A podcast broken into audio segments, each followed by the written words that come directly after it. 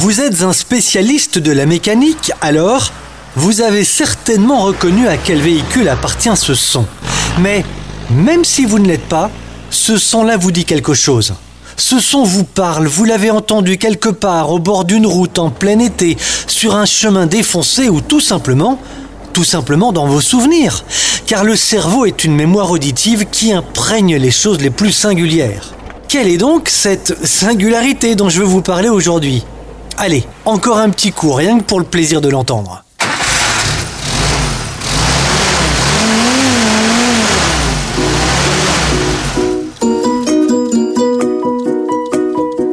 Ce son-là appartient à un véhicule. Son nom, qui tient en quatre lettres, est au départ un concept, il est devenu un nom prestigieux, une marque, une trouvaille, une idée de génie.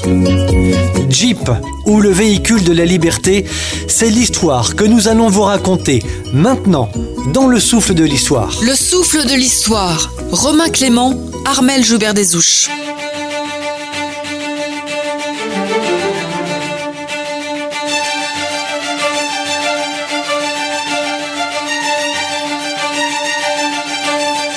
D'avoir ici une Jeep en Normandie, c'est devenu tellement mythique de pouvoir aller, même si c'est interdit, aller sur la plage une fois ou deux de temps en temps avec sa Jeep. Ça vous arrive Ça vous est arrivé Oui, bien sûr, bien sûr. Euh, ah, on est sur les plages du débarquement, quelques photos, on, remonte, puis voilà, mais c'est un tel plaisir qu'on ne ferait pas avec qu'un autre véhicule de collection. Hmm. c'est... Il y a quelque chose qui vibre en vous, forcément, Ah ouais, ouais. ouais. Puis bon, comme j'ai dit, dit plusieurs fois, euh, quand j'habite en région parisienne ou même quand je suis là, si dans la côte, chez moi, je reconnais de loin le son, le son d'une Jeep, ah, je dis tiens, il y a quelqu'un qui vient chez moi. Ou alors il y a une Jeep qui passe, mais c'est très rare. Mais s'il y a une Jeep dans, qui monte mon chemin, ça veut dire qu'il vient chez moi. Vous l'entendez? Ah ouais, ça a un son particulier. L'homme qui parle s'appelle Ghislain Hardier comme Obélix est tombé dans la marmite, cet homme-là est, pardonnez-moi l'expression un peu triviale, tombé red dingue de la Jeep. En plus d'être un monument à lui tout seul, Ghislain connaît tout, sait tout, explique tout, bref, il est incollable sur la Jeep, ce véhicule de légende. Ghislain va nous accompagner tout au long de cette série sur la Jeep, mais maintenant, commençons par l'histoire.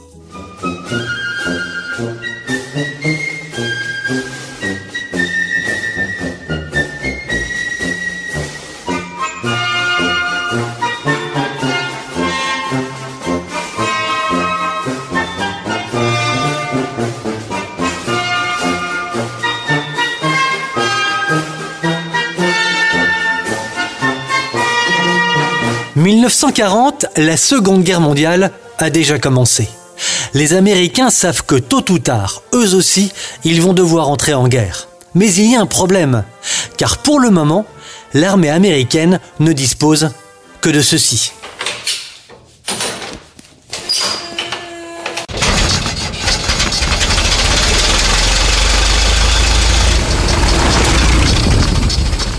Ce que vous venez d'entendre est un fort de thé, vous avez déjà vu la décapotable française ou américaine des années 20 avec son démarrage à la manivelle à l'avant? Bon, eh bien, la Ford T, c'était un peu ça.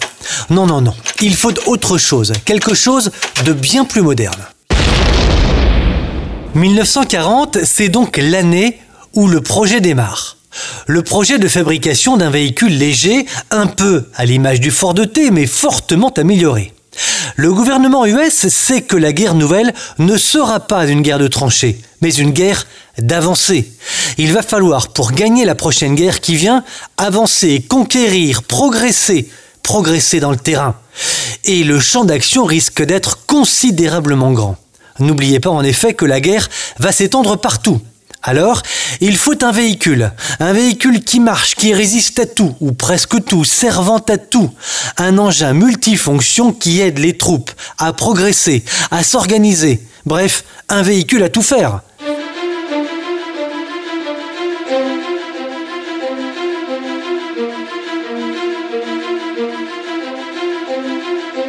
Le souffle de l'histoire.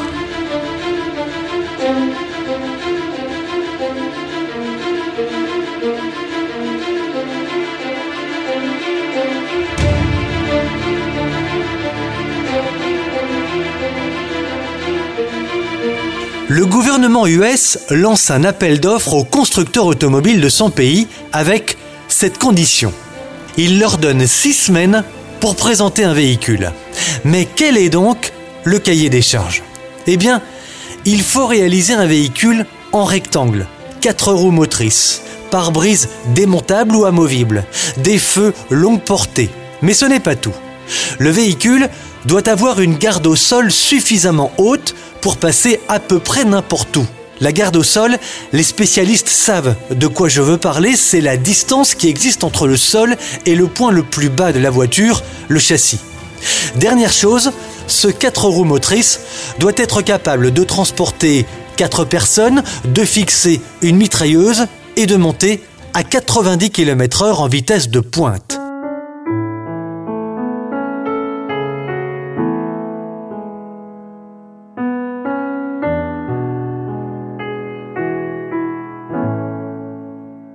Aujourd'hui, cela peut paraître totalement banal, mais à l'époque, réaliser un tel engin dans des délais aussi courts, on parle de quelques semaines, cela tient véritablement de la prouesse. J'ajoute un dernier élément. Si, en lançant une production la moins chère possible évidemment, le véhicule pouvait être indestructible, alors là, c'est splendide.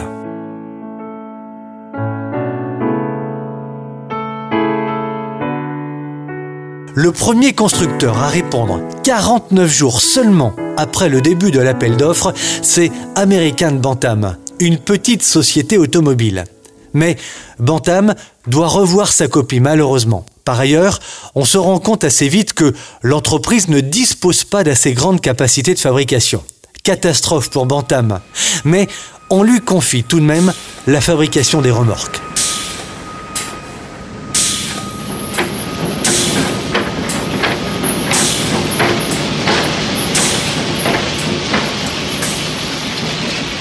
On se tourne ensuite vers Willis, puis vers Ford. Même si Ford va se tailler la plus grosse part du gâteau, il y aura tout de même partage du marché entre les deux constructeurs. Les ingénieurs vont travailler comme des fous, ils vont faire marcher leurs petites cellules grises et parvenir à fabriquer un engin incroyable.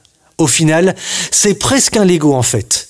Quand les premières Jeeps arrivent en Angleterre, puis en Normandie, en 1944, elles arrivent dans des caisses en bois. Ghislain Hardier nous en parle. Ghislain, comment les Jeeps sont-elles arrivées euh, sur les plages normandes? Comment est-ce qu'elles étaient Montées, démontées? Comment elles sont arrivées? Les premières, bien sûr, sont arrivées montées, sont sorties des barges de débarquement, et ensuite sont arrivées dès qu'il y a eu le, port d'Aromanche, dès qu'ils ont pu avoir le port de Cherbourg, c'est là que les, bateaux vont pouvoir livrer les jeeps en caisse et on retrouve encore beaucoup de documents où on voit sous les pommiers en Normandie des centaines, des milliers de jeeps et de voir tous les, tous les militaires de l'époque, les mécaniciens, ouvrir les caisses, les mettre en circulation. Ça devait être fabuleux.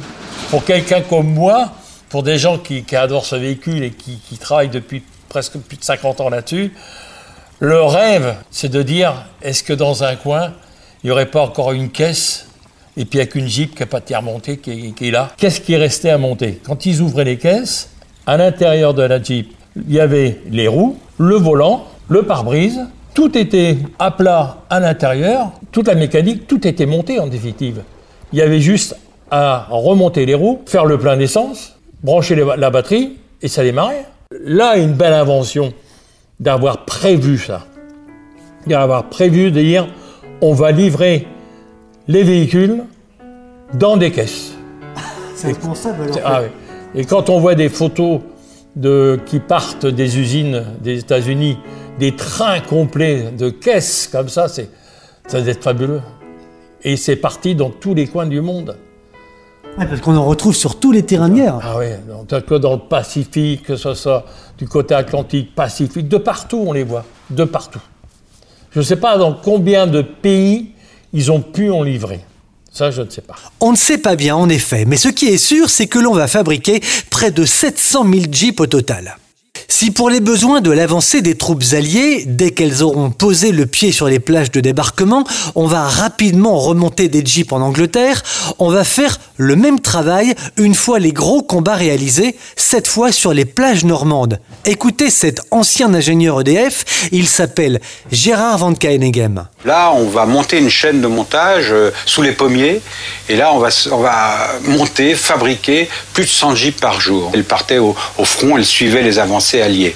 Il y a eu, on a retrouvé, je crois que c'est en Hollande, des, des hangars complets, bourrés de jeeps neufs. Il y a eu une quantité, je veux dire, la jeep, c'était l'engin pour tout faire. Cet engin pour tout faire, à tout faire, comme l'explique Ghislain ou Gérard, c'est donc ce véhicule qui va servir de véhicule de liaison, de voiture ambulance, de voiture de transport. On verra la Jeep progresser dans l'eau, dans l'eau douce, dans l'eau de mer et ressortir presque comme la Lotus de James Bond dans L'espion qui m'aimait, rappelez-vous.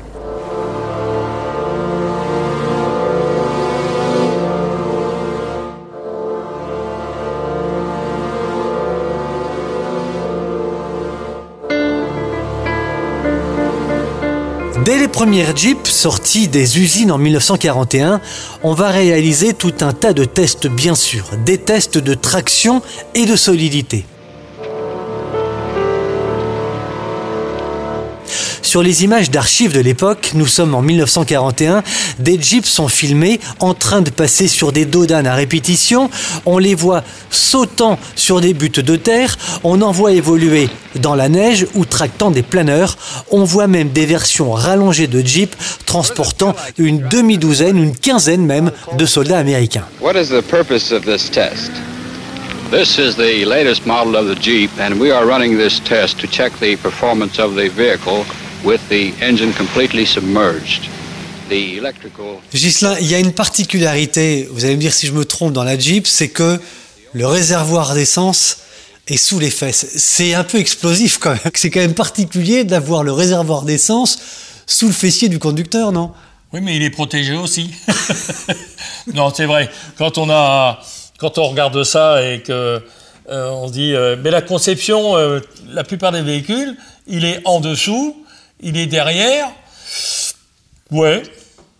Mais je ne sais pas, je n'ai jamais su s'il y a eu des accidents à cause de ça. Et pourquoi sous les fesses Il pourrait y avoir une explication bah, C'est pour une question d'encombrement, hein, de, de, facilité sûrement de, à, la, à la conception du, du véhicule. Ben euh, voilà, c'était peut-être le meilleur endroit. Peut-être qu'ils auraient modifié les châssis et les mettre euh, comme les voitures, la plupart des voitures, en dessous, euh, à l'arrière. Mais, mais j'ai jamais, j'ai jamais eu de remontée ou lu qu'il y a eu des accidents euh, à cause du réservoir qui aurait pris feu. Bon, bien sûr, s'il a pris une balle ou un explosif, euh, oui. sûrement, ça a dû arriver, hein, monter sur une mine. Mais j'ai jamais entendu dire euh, qu'il y avait eu des, des tas d'accidents parce que le réservoir, c'est vrai que ben, on l'a sous les fesses. Hein. C'est un peu explosif, mais j'ai jamais entendu que ça a explosé. Un réservoir sous le fessier, mais il y a une autre particularité. Lorsque vous ouvrez le capot de la Jeep, soyons clairs, il n'y a que du vide. C'est un peu comme un moteur de deux chevaux, si vous voulez. Du vide, mais 4 cylindres à essence, 3 vitesses, 2 litres de cylindrée, un moteur Godeville, une résistance à toute épreuve. Bref, la Jeep, c'est une idée de génie qui perdure encore près de 80 ans après le début de sa fabrication. Retrouvons-nous, si vous le voulez bien, très bientôt pour le deuxième épisode de l'histoire de ce véhicule de légende qu'est la Jeep.